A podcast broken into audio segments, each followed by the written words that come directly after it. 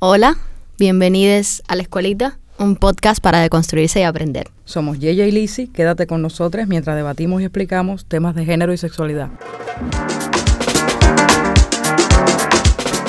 Hoy queríamos hablar de un tema que nos parece esencial en los debates de sexualidad y género en Cuba, principalmente por el nivel de fobia que hay sobre los estigmas relacionados con ese tema, y es el tema del VIH en Cuba, el tratamiento que se ha dado, su historia. Sí, vamos con los conceptos básicos sobre este asunto, cómo ha evolucionado este tema y algunas percepciones personales. Tenemos un invitado en el capítulo de hoy que nos va a contar su experiencia, sobre todo de los estigmas que ha sufrido por básicamente el desconocimiento de la gente de estas mismas cosas que vamos a hablar hoy. Yo creo que esto es, entre tantas cosas, una serie de estigmas que están basados fundamentalmente en la falta de educación al respecto. Porque a pesar de que hemos avanzado mucho, todavía quedan una serie de estigmas que vienen desde la propia historia de cómo surgió el descubrimiento de la enfermedad y todo lo que se rodeó alrededor de ella en los años 80, cómo eso ha evolucionado y cómo hoy vemos la cosa en Cuba y cómo está más o menos el asunto. Vamos a hablar un poquito de todo esto y de intermedio tenemos las pausas con la historia de nuestro invitado del día de hoy.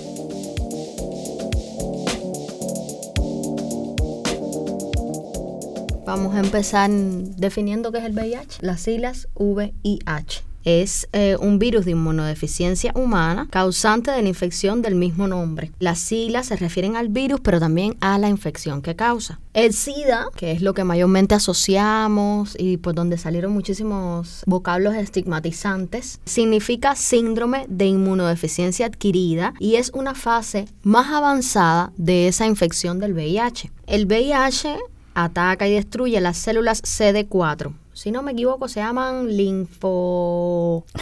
Los linfocitos, CD4, que son unas células muy específicas del sistema inmune. Y son las células que en realidad combaten las infecciones. Por eso es que es un virus como le dicen, de inmunodeficiencia. La pérdida de esos linfocitos es lo que dificulta la lucha del cuerpo contra las infecciones y ciertas clases de cáncer. Y sin tratamiento, el VIH puede gradualmente destruir el sistema inmune, lo que causa el deterioro de la salud y la aparición entonces de su última fase, la más grave, que es el SIDA. Que con tratamiento, este sistema inmune se puede recuperar. Que el VIH se puede transmitir de una persona a otra cuando se comparten ciertos líquidos corporales, por ejemplo, la sangre el semen, el líquido preseminal, los flujos vaginales, los flujos rectales y la leche materna. El VIH se puede transmitir durante las relaciones sexuales vaginales o anales, al compartir agujas para inyectarse drogas o tatuajes, al pincharse con una aguja que tiene la sangre de alguien con el VIH, durante el embarazo y durante la lactancia. O por una equivocación de transfusión en que se da muy poco, también se dan casos. ¿Cómo no se puede transmitir? Lo vamos a decir hoy. Vamos a ir deconstruyendo esos estigmas. No se puede transmitir, por ejemplo, a través de un apretón de manos cuando saludas a alguien, abrazando a una persona que tiene VIH. No se puede contraer el VIH a través del contacto con objetos como platos, asientos de inodoro o picaportes usados por una persona con VIH, porque normalmente escuchamos este estigma de que las personas con VIH al convivir con con otras personas que no son positivas, pues entonces le tenemos un vaso, un plato. El VIH no se transmite ni por el aire, ni por el agua, ni por los mosquitos, ni las garrapatas, ni otros insectos. Yo espero que esta parte haya sido bastante aclaratoria, ¿no? Es la parte, sin embargo, que más estigma trae asociado. La gente no quiere tener personas con VIH en sus casas. Hay cifras de cuán reaccionar es la gente en Cuba al respecto. Como siempre traemos algunas cifras, algunas estadísticas y vamos a llegar ahí un poquito más adelante, casi al final del capítulo. Esto va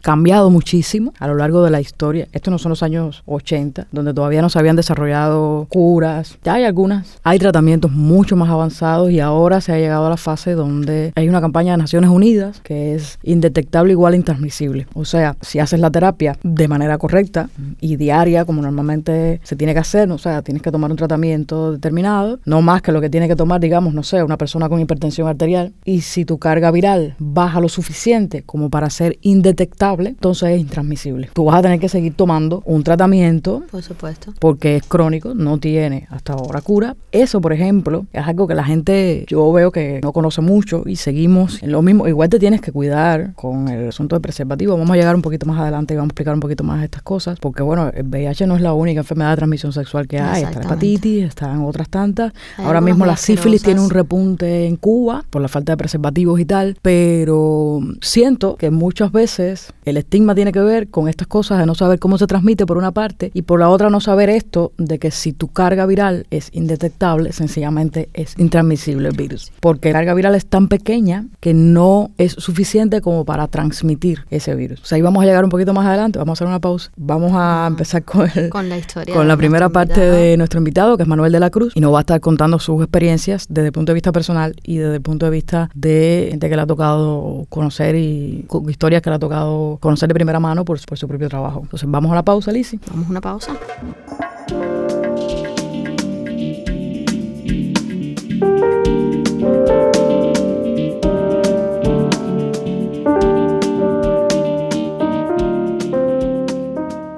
Mi nombre es Manuel de la Cruz, soy escritor, periodista, músico. Algunos dicen que activista LGBT, pero bueno, no considero llegar ahí.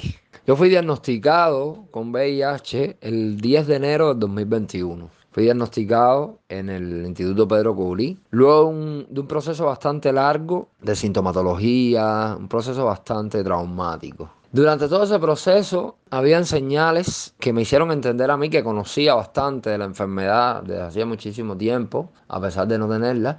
Había muchos síntomas que me hacían entender a mí que yo podía estar incubando el VIH, pero en realidad no le, no le presté mucha atención a eso porque estaba más concentrado en los padecimientos físicos que en todo lo que significaba ¿no? el VIH. Yo siempre hago el cuento, siempre hago el relato de que muchos años antes, muchísimos años antes, estamos hablando de por lo menos siete años atrás, yo había tenido una relación con un muchacho que era positivo. Al momento de la relación no lo sabía, tuvimos varios encuentros sexuales y en uno de ellos hubo eh, rotura de condón. Y después de ese suceso fue que el, muchacho me contó que era cero positivo. En aquellos años he tenido un desconocimiento terrible de la enfermedad, lleno de, por supuesto, de prejuicios y de, y de estigmatizaciones. Y en aquel entonces yo pensé que yo indefectiblemente saldría positivo a, a la enfermedad. Recuerdo que estuve esperando alrededor de cuatro semanas y comencé a hacerme las pruebas y yo iba al consultorio a hacerme las pruebas esperando el diagnóstico positivo. Y es como le digo a muchos amigos, como siempre relato, que yo viví el, el, VIH sin tener el VIH. Es decir, todo lo que simbolizaba socialmente, familiarmente, emocionalmente, tener el, el VIH, yo lo había vivido en, esa, en ese momento. Recuerdo que lo primero que vino a mi cabeza, el primer dolor que me trajo el VIH fue es decir, aquel falso diagnóstico de VIH, fue que mi madre era una persona que nunca entendió mis decisiones de vida y ella puso como sobre mí como una palabra, como que haber, haber yo elegido ese camino me iba a conllevar indefectiblemente a ser positivo. Y recuerdo que en un carnaval de La Habana por allá por el año 2015, me senté y dije, bueno, finalmente parece que se cumplió lo que mi madre me prometió. Pensé muchas cosas, pensé en que mi diagnóstico lo iba a ocultar porque yo no quería tener que estarle explicando a todas las personas que me rodeaban mi enfermedad, no quería cargar con ese estigma social. Y cada diagnóstico que me hice que empezó a dar negativo, bueno, me, me quitó, y entre comillas, me quitó ese peso de arriba. Cuando llegó el 2021, que yo estaba en las salas del IPK, ya yo estaba un poco preparado para la idea y en realidad lo que más me importaba era sanarme físicamente, era empezar a tener un tratamiento y empezar a, a mejorarme. En aquel tiempo todavía yo estaba de maestro en un preuniversitario y recuerdo que la primera decisión que tomé, por las palabras de una doctora, me dijo, tú tienes que reorganizar tu vida, tú tienes que plantearte a partir de ahora un nuevo comienzo. La primera decisión que tomé fue abandonar el preuniversitario. Una de las razones por las que yo abandono el preuniversitario, y, es bueno recalcarlo, era porque todavía quedaban en mí retazos de xerofobia en mí mismo. Yo no quería tener que enfrentarme a decirle a un claustro de, de profesores, a que lo empezaran a saber las, las personas así eh, de manera pública, yo no quería decir que tenía VIH, que era cero positivo. Pero recuerdo que otra cosa en las que medité, yo dije, ¿qué necesidad hay de que en un centro como lo es el Ministerio de Educación, donde el contacto físico que tú tengas con los estudiantes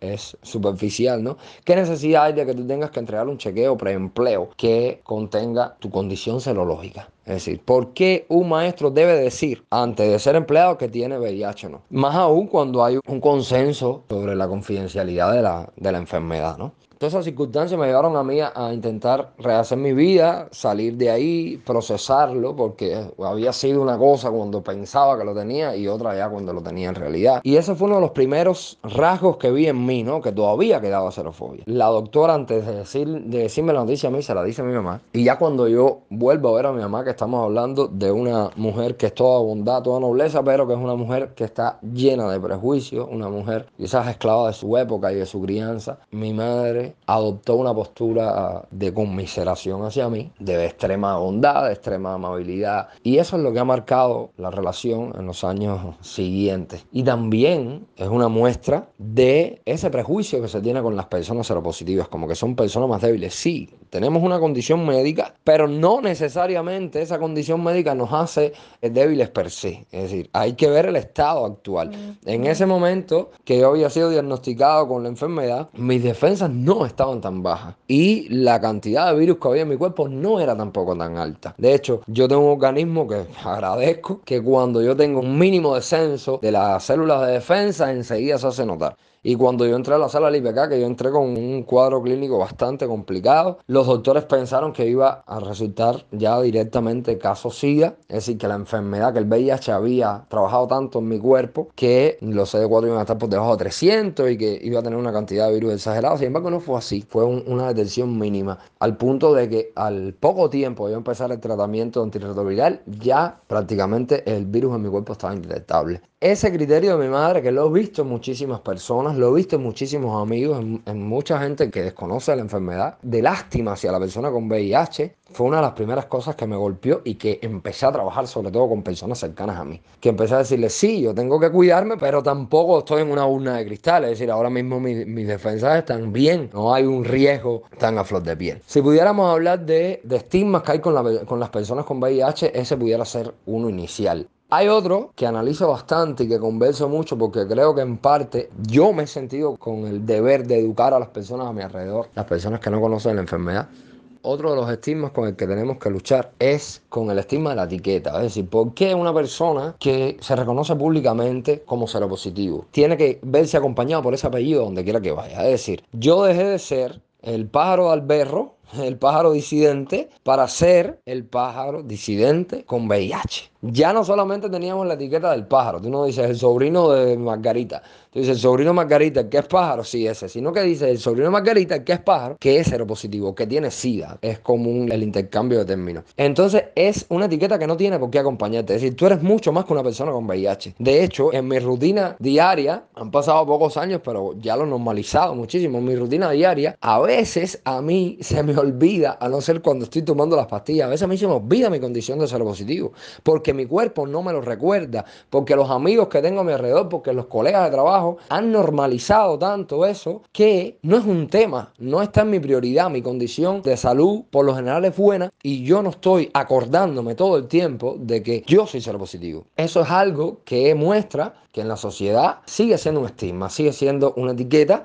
que se le pone a los seropositivos. Como eso, hay muchas cosas, hay muchos lastres que deben quedar en el camino. Hay un desconocimiento terrible de la enfermedad, ya no solo de nivel en plano médico, sino que hay un desconocimiento terrible de cómo debe funcionar una persona seropositiva socialmente. Es decir, mucha gente así de, plano vienen a mi vida y me dicen, pero tú no debieras estar tomando, pero tú no debieras estar fumando. Sí, yo sé, pero una persona saludable tampoco debiera estar fumando porque el cigarro es dañino. Cae ahí un compromiso adicional que te pone la sociedad por esa etiqueta un compromiso de tu conducta, de las malas noches, de, ciertas cosas que en realidad pudieran ser una norma para cualquiera, ¿no? Y entonces eso muestra cómo reina el desconocimiento en las personas que no son seropositivas acerca de la enfermedad y cómo muchas veces te imponen un estilo de vida que no es necesariamente el que tú has elegido llevar o el que tú debieras llevar.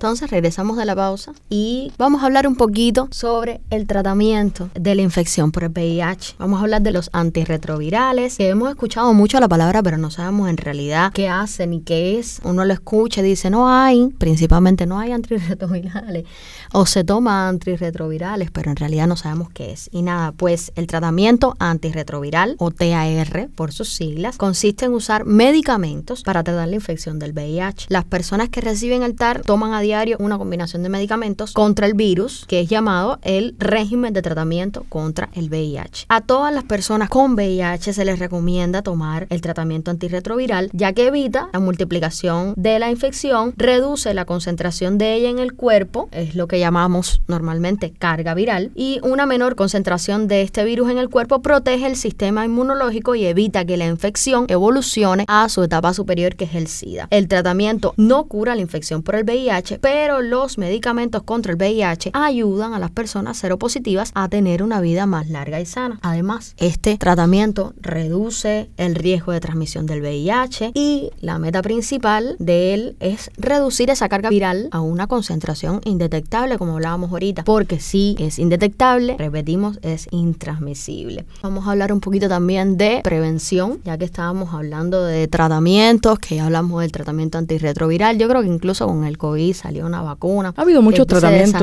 aparte del tratamiento antirretroviral, que son una serie de, de fármacos, son las pastillitas que te tienes que tomar cada día. O sea, no es nada extraño, no es nada más que lo que tiene que hacer la misma gente. No tanta gente, por ejemplo, hipertensa que hay en Cuba, que tiene que tomarse dos pastillas o tres a veces al día. Pues nada, es eso mismo, como una enfermedad crónica que ahora padeces y tienes que tomarte una pastillita que te que la controla. Como el diabético de Es toda la la misma vida. historia. En los 80 cuando esto se descubrió, tener VIH, o sea, una serología positiva a VIH, que por eso se llama seropositivo, era básicamente una, una sentencia de muerte. Era una sentencia de muerte, era un cuño. En los 90 en Cuba, que la cosa estuvo tan mala, realmente las personas con VIH la pasaron, la pasaron malita, pues sobre todo es una condición que necesita ciertos ciertos cuidados de, porque como afecta el sistema inmune, tú sabes, no tiene ciertas condiciones de alimentación, más el tratamiento, pero ya realmente yo conozco personas que llevan más de 30 años con VIH, viviendo con VIH, como mismo se vive, no sé, la gente con diabetes o algo así. Es eso, es como una condición crónica que tienes, con la que tienes que vivir, pero que tienes que tomar un tratamiento. No es nada más allá. Lo otro es que ya han surgido otros tratamientos. Hay varios tratamientos novedosos que están todavía en ensayos y tal, como el con células madres. Hay algunas cuestiones de vacunas contra el VIH y tal, pero siguen siendo bastante experimentales y, de, y limitados porque es un virus que tiene muchas cepas diferentes, que muta con cierta frecuencia también, como todos los virus, y más los retrovirus, porque esto es un retrovirus, un virus de ARN, o sea, es un virus que muta con, con cierta frecuencia. Y por eso también ha sido tan difícil acabar con este tema, dar una cura más eficaz y más rotunda al asunto. Ahora han surgido otros tipos de tratamientos que son o preexposición o postexposición. En Cuba ya están usando desde hace muy poquito tiempo, realmente no lleva tanto tiempo en Cuba, aunque en otros países lleva mucho más tiempo. Aquí llegó hace poco, llegó junto con la pandemia o poco antes, por ahí. Ya estuvo en fase experimental en algunas provincias, pero ya se ha extendido, tengo entendido, al país. Es la PrEP o profilaxis preexposición. Significa que las personas que no tienen el VIH, pero que corren riesgo de contraerlo, toman medicamentos contra el virus todos los días para prevenir la infección. Es un medicamento como cualquier otro Exacto. y como medicamento como cualquier otro también tiene efectos adversos y tal y tienes que asesorarte. Bueno, no se automedique, consulta a su médico. Consulta a su médico. Pero es eso, ¿no? La misma historia. Una pastillita, se tiene que tomar, bueno, yo no, pero como mismo las mujeres que tienen relaciones heteros tienen que tomar pastillas anticonceptivas, ¿no? Las mujeres sí. Hay dos medicamentos que han sido aprobados para este tipo de profilaxis, por lo menos por la FDA, la agencia estadounidense de medicamentos, que son la Truvada y el Discovery. No sé cuál se está usando en Cuba, realmente no desconozco ese dato, para uso como PrEP. Esto es un medicamento que es más eficaz si te lo tomas sobre una base diaria. Según el CDC, o sea, según los Centros para el Control y la Prevención de Enfermedades, también una agencia estadounidense, algunos estudios han demostrado que el uso constante de la PrEP reduce el riesgo de contraer la infección por el VIH por medio de las relaciones sexuales en proporción aproximada del 99%. O sea, si tomas PrEP, las posibilidades de que contraigas VIH son Muy muy bajas. Si a eso le sumas el uso del preservativo, pues son prácticamente lo nuda y sumas lo de indetectable, intransmisible y las posibilidades son muy bajas si te proteges, claro. Fíjate que son una serie de cosas que implican ser consciente y tener una determinada responsabilidad. Ser un adulto responsable, básicamente. Y bueno, claro, Esto, aunque tomes PrEP y tal, eso solo te protege del VIH, volvemos a lo mismo, pero el conjunto de enfermedades de transmisión sexual son unas cuantas, así que esto solo te protege de una. Que lo ideal es que además de esto, uses preservativo, porque por ejemplo, repito, en Cuba la sífilis está en repunte por la falta de preservativos y los altos precios que tienen en el mercado negro que lo conocemos. Hay un tratamiento post-exposición también, una profilaxis post-exposición, o sea, después si tuviste una relación sexual no protegida, en la que tú consideres, claro, que, o para que o para protegerte te tomas igual un medicamento y eso te protege en cierta medida, como la píldora del día después. Eso mismo estaba, te lo juro que estaba esperando que dijera eso para decirte es la píldora del día después, por si acaso salí embarazada, patapum, para atrás. A mí lo que me llama la atención es que muchas veces tratamos todas estas cosas como si fueran, ay, el VIH es muy y es casi la misma cosa que haces para otra pila de cosas más. Exactamente, es lo estigmatizante de este caso. No es nada del otro mundo ya, eso eh, estamos en el siglo XXI, en el 2023 y por supuesto todo esto ha cambiado muchísimo. Nos vamos a otra pausa, Lizzie. Nos vamos a otra pausa, escuchamos a Manuel. Y entonces venimos con algunas cifras para que veamos hasta qué punto el desconocimiento de muchas de estas cosas lleva a que la gente sea realmente cruel muchas veces. Sí. Porque yo conozco historias muy crueles. Y bueno, ahí está la de Manuel que ustedes están escuchando en las pausas. Nos vamos a pausita.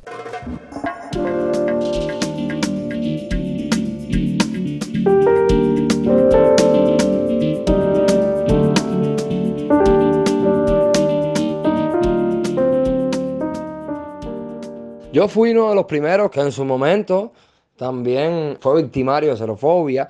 Recuerdo encuentros sexuales o, parejas románticas que tuve que rechacé precisamente por su condición de seropositivo desde mi ignorancia sobre la enfermedad y sobre incluso la esperanza de vida de las personas. Y eh, recibí, coseché también en parte lo que había sembrado. Yo al momento de mi enfermedad tenía una relación de amante con un muchacho. Llevábamos cinco años de amante, teníamos una química sexual ya bien lograda, obviamente. Y recuerdo que cuando, cuando le comuniqué mi enfermedad, él simplemente se retiró. Él ni siquiera quiso preguntar, quiso averiguar los métodos, las formas, las maneras, ¿no? Como eso pasó, eh, pasaron muchas cosas. Recuerdo el dedo, la mirada, no acusadora, pero sí esa mirada de lástima que te persigue a donde quiera que vayas, ¿no? Esa mirada que te pide que te cuides, esa mirada que te mira como quien va a perder la vida antes. A pesar de que yo venía de un contexto donde estaba adaptado al manejo con la enfermedad. Pero muchas veces esto nos trasciende, muchas veces este tipo de, de estigmas que reinan en la sociedad también llegan hasta dentro de uno y, lo, y los deforman para mal. Sin embargo, en mi ambiente laboral todo fue mucho más fácil, mucho más liviano el camino. Caí también en una revista como Tremenda Nota, donde habíamos muchos pájaros, pájaros, tortilleras, trans, todo el mundo más deconstruido, más, más familiarizados con los términos. Y en realidad no tuve que dar muchas explicaciones, no tuve que, que, enseñar ni que educar muchísimo. En ambiente laboral, si te puedo hablar de un momento de rechazo, fue esa, esa decisión que yo tomé de abandonar el pre por la condición de la enfermedad, porque no estaba preparado en ese punto para decir la enfermedad, ¿no? Me imagino que si hubiera seguido hubiera sido bastante difícil tener que educar padres, alumnos, maestros, en fin, hubiera sido bastante complicado. Recientemente me sumé a un, a un proyecto, un proyecto personal, un proyecto que yo tenía en deuda hace mucho tiempo, que era hacer un texto o una serie de textos sobre xerofobia. Entonces estuve entrevistando muchísimas personas, estuve conociendo, viajando a Cuba, de hecho, conociendo personas que fuesen diagnosticadas desde, desde el principio de, los, de, de la IAL, VIH a Cuba. En muchos momentos tuve que dar explicación, incluso a los mismos seropositivos tuve que darle una explicación adicional, quizás maquillada de por qué es que íbamos a hacer este trabajo. Me encontré con mucho rechazo, muchas, muchas personas que no quisieron contar su, su testimonio, que no quisieron revelar su enfermedad, que no quisieron ponerle rostro a su historia.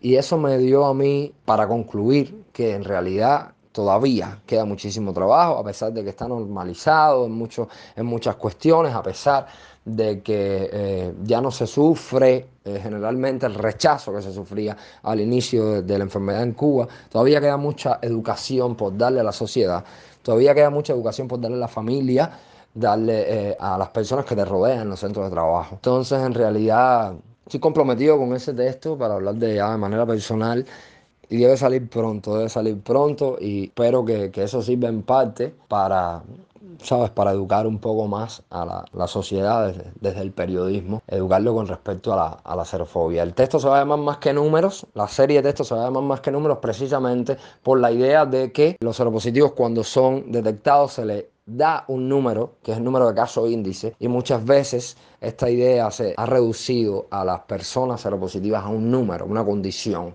Y precisamente somos más que eso, somos personas con historias, con, con cualidades, con valores, con cosas mucho más allá que nuestra condición de seropositivo.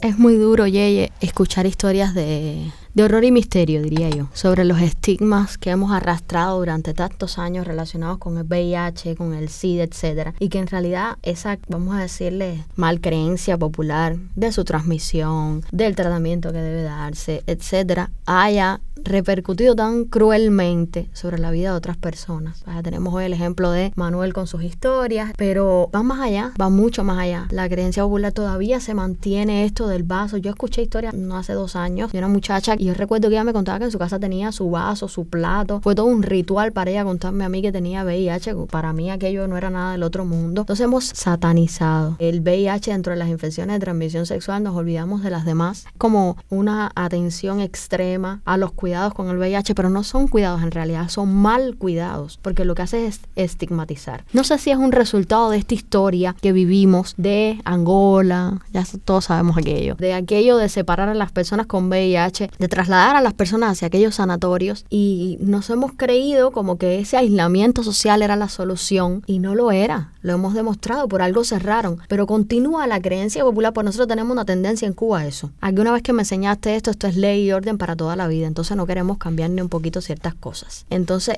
se ha perpetuado a través de los años esto del aislamiento social, tienen problemas para encontrar trabajo, es mucho, mucho, mucho, mucho. Yo conozco doctores portadores de VIH y no pasa nada, han tenido una sola consecuencia laboral. Es un poco que la gente no ha actualizado su mentalidad a este respecto, porque sí, fue muy duro, sobre todo al inicio, a la gente se las aislaba como si fuera, no sé, apestados. Y eso se ha mantenido un poco en la mente de la gente. Se ha quedado ahí, se ha quedado todo ese estigma, es muy fuerte. Yo trabajé tres años en salud pública y dentro del sistema de salud pública, el miedo a contraer VIH por tratar con personas seropositivas es real. Entonces, eso hace que las personas con VIH sean muy rechazadas, sobre todo en los sistemas de salud. Gente que no te quiere tratar, o si eres VIH positivo y además estás obligado a decirlo, estoy haciendo comillas aquí, no te quieren atender, los técnicos se rotan a ver quién se atreve a sacarte sangre, como si no tuvieran que usar toda una serie de medidas de seguridad para todo el mundo, no solo para las personas con, con, VIH. para operarte, digamos, algo así, es un proceso.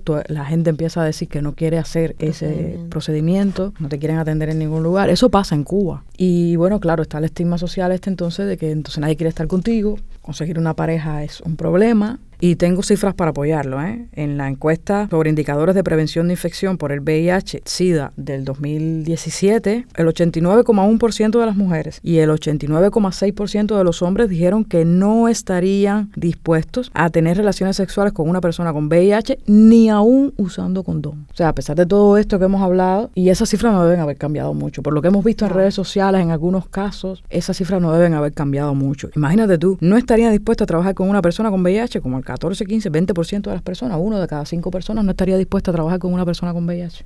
a, trabajar con una persona con VIH. O sea, que no tiene sentido. Todavía alrededor del, del 15% no estaría dispuesto a darle la mano o un abrazo a una persona con VIH. ¿Qué edades tenían esas personas que respondieron esa encuesta? De 15 a 49 años. Además, casi el 40% cree que las personas con VIH fueron promiscuas, ¿sabes? Ay, sí, yo o se prostituían. Eso es, un estigma muy grande. Y el 25%, que es uno de cada cuatro, considera que no deberían tener cargos directivos. ¿Qué tiene que ver? ¿Qué tiene que ver el tulo con la llovina? que alguien me lo explique. Pero fíjate, esto que decías de la muchacha, el aislamiento de la propia familia incluso, porque ya no es siquiera social o tal, sino de la propia familia. Alrededor del 40-45% de las personas no estaría dispuesto a admitir que un hijo o hija suyo comparta juegos con un niño o con personas con VIH. Yo espero que esas personas nos estén escuchando en el podcast y entiendan finalmente que nada de esto se transmite por compartir juguetes. Pero son otra pila de cosas, es que no solo es compartir juguetes, es que mira, esto ya es fatal.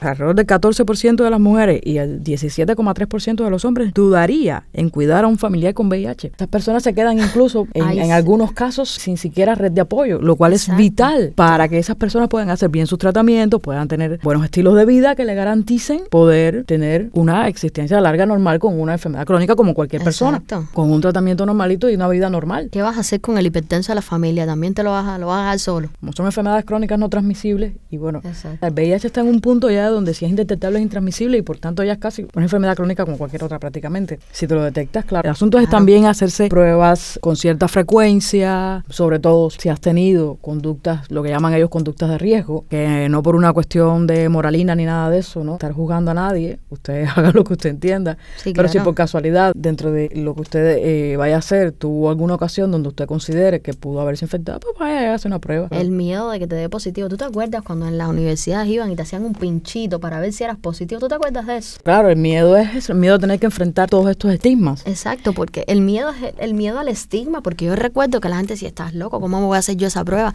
Y si salgo positivo, ¿qué me hago? Bueno, hijo, si sales positivo, pues nada. Bueno, y si no te enteras, ¿qué haces? y si no te enteras, ¿qué haces? Y te da, yo, yo tengo conocidos, yo, yo he tenido conocidos que han fallecido ¿eh?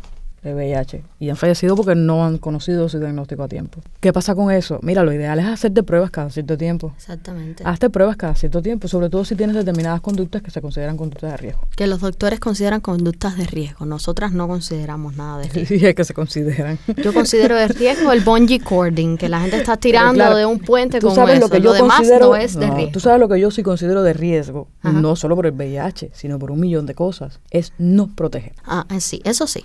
Eso es una conducta de riesgo. Eso sí lo considero de riesgo. Usted es kamikaze. Porque usted, en caras vemos, padecimientos no, No sabemos. sabemos. Y no lo digo solo por el VIH. Repito, ahora mismo, por este mismo asunto del VIH, el VIH está controladito, pero la gente no se protege, no usa condón. Bueno, tam- también sabemos que el condón está, no hay, no hay en las farmacias no. y en la calle está súper caro. ¿A ¿Cómo está ya? Porque yo perdí la cuenta de 70 pesos. Ya no sé ni en cuánto está. Ya no voy ni a Tú le preguntar. regalas un condón a una gente y te da besos y abrazos porque Ay, de Está- verdad, me garantizaste el de hoy. está súper caro. Entonces, ¿qué pasa? Por este mismo tipo de cosas, gente dice, bueno, acá no me protejo ni nada de eso, no me voy a salir embarazada, no voy a no sé qué. Pero bueno, ahí está, el, la sífilis está por el techo, la blenorragia, o gonorrea como se conoce en la calle, está también en repunte y además en repunte con una serie de cepas que son resistentes a antibióticos. Porque estos virus y este tipo de enfermedades también han mutado. Y como han mutado, ya los antibióticos tampoco le hacen nada. Entonces no te tienes que cuidar solo por el VIH, te tienes que cuidar por una pila de cosas. Déjame hacerte una pregunta, Yeye. Vamos a hablar de Twitter Cuba. Yo estaba, yo estaba esperando este capítulo a ver así como quien quiere la cosa, así.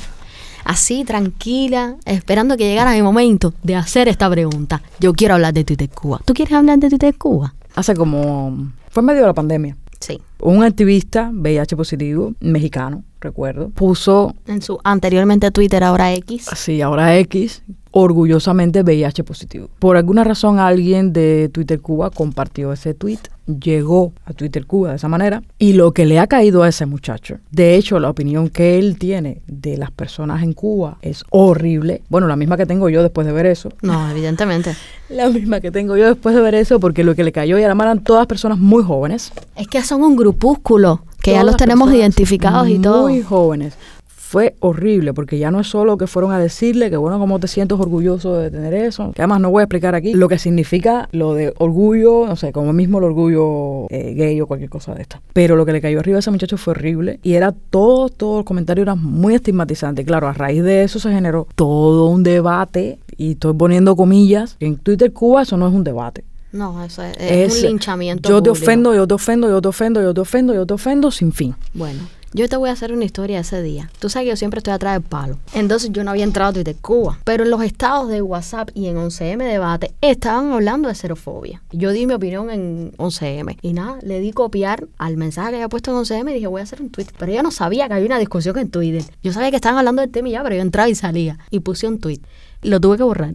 lo tuve que borrar porque no tenía salud mental para aquello. Ahí entraron quienes tú saben que a ellos los tengo en una listica bloqueados, muteados, etcétera, a decirme una cantidad de cosas y yo no sabía de qué estaban hablando. Decían, no, porque cómo tú puedes defenderlo, porque a mí hay que contarme que soy VIH positivo y no sé qué más. Yo decía, bueno, a mí tú tienes que contarme que eres serofóbico, entonces cuando te conozca, yo encuentro que no hay necesidad de decirlo y aquello fue un horror. De verdad, yo... no podía con tanto, tuve que borrar el tweet. Pero de ahí fue que me enteré del brete de Twitter Cuba y Twitter Cuba estigmatizando al pobre muchacho. Pero además que generaron un debate desinformado totalmente, porque eso tiene Twitter Cuba, que la desinformación es su pasión. Es como el nombre y apellido de ellos, desinformación y multiplicación de eso.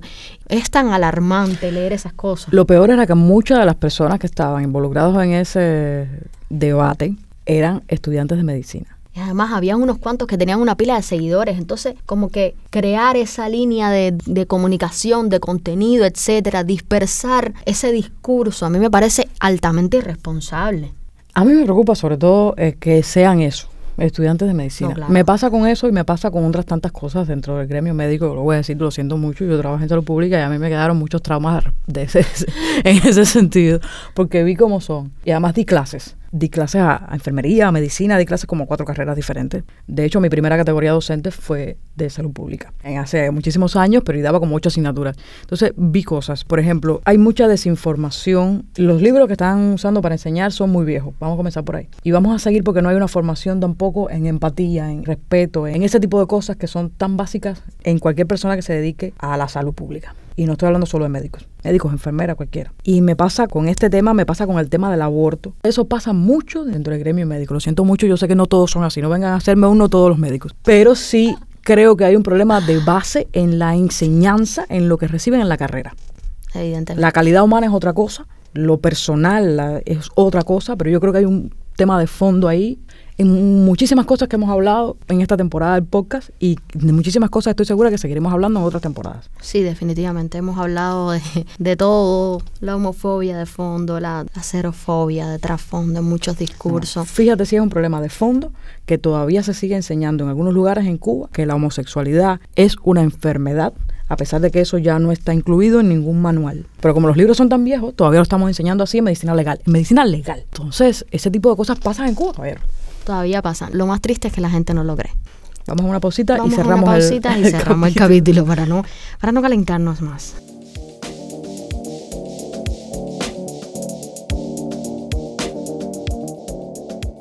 Entonces regresamos de la pausa y vamos a cerrar el capítulo.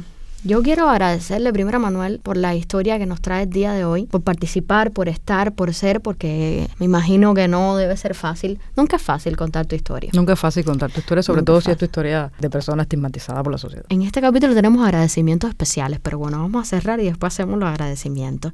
Esperamos que este episodio les haya ayudado a entender el VIH en Cuba, la estigmatización, la xerofobia, qué es, si les interesa saber más del tema, escriban en nuestras redes sociales, al email incluso, les vamos a leer y vamos a responder. Como siempre dice Yeye. Los leemos, leemos todo, intentamos contestar lo que podemos. Hemos estado últimamente muy, muy complicadas por varios temas que ahora cuando vean los créditos se van a dar cuenta. Ha habido muchos cambios por aquí. La Escuelita es un podcast autogestionado, dirigido, escrito y conducido por Lizzie Romero, y Jay Hernández. Grabado y editado en Lisa Alfonso Dance Cuba con el chino que nos está ayudando con los micrófonos hoy. La cámara ya no tenemos a Vicky, ya en la cámara tenemos el trípode y una cámara. Y agradecemos infinitamente a la maestra Lisa Alfonso que nos permitió grabar hoy porque sin esto no tendríamos capítulo. Sin esto no tendríamos final de temporada. Pues nos quedamos sin estudio de grabación. Les agradecemos que compartan los capítulos porque también nos quedamos sin plataforma y estamos en Spotify, en Google Podcast, en Evox. Y nada, les esperamos la próxima semana para seguir deconstruyéndonos.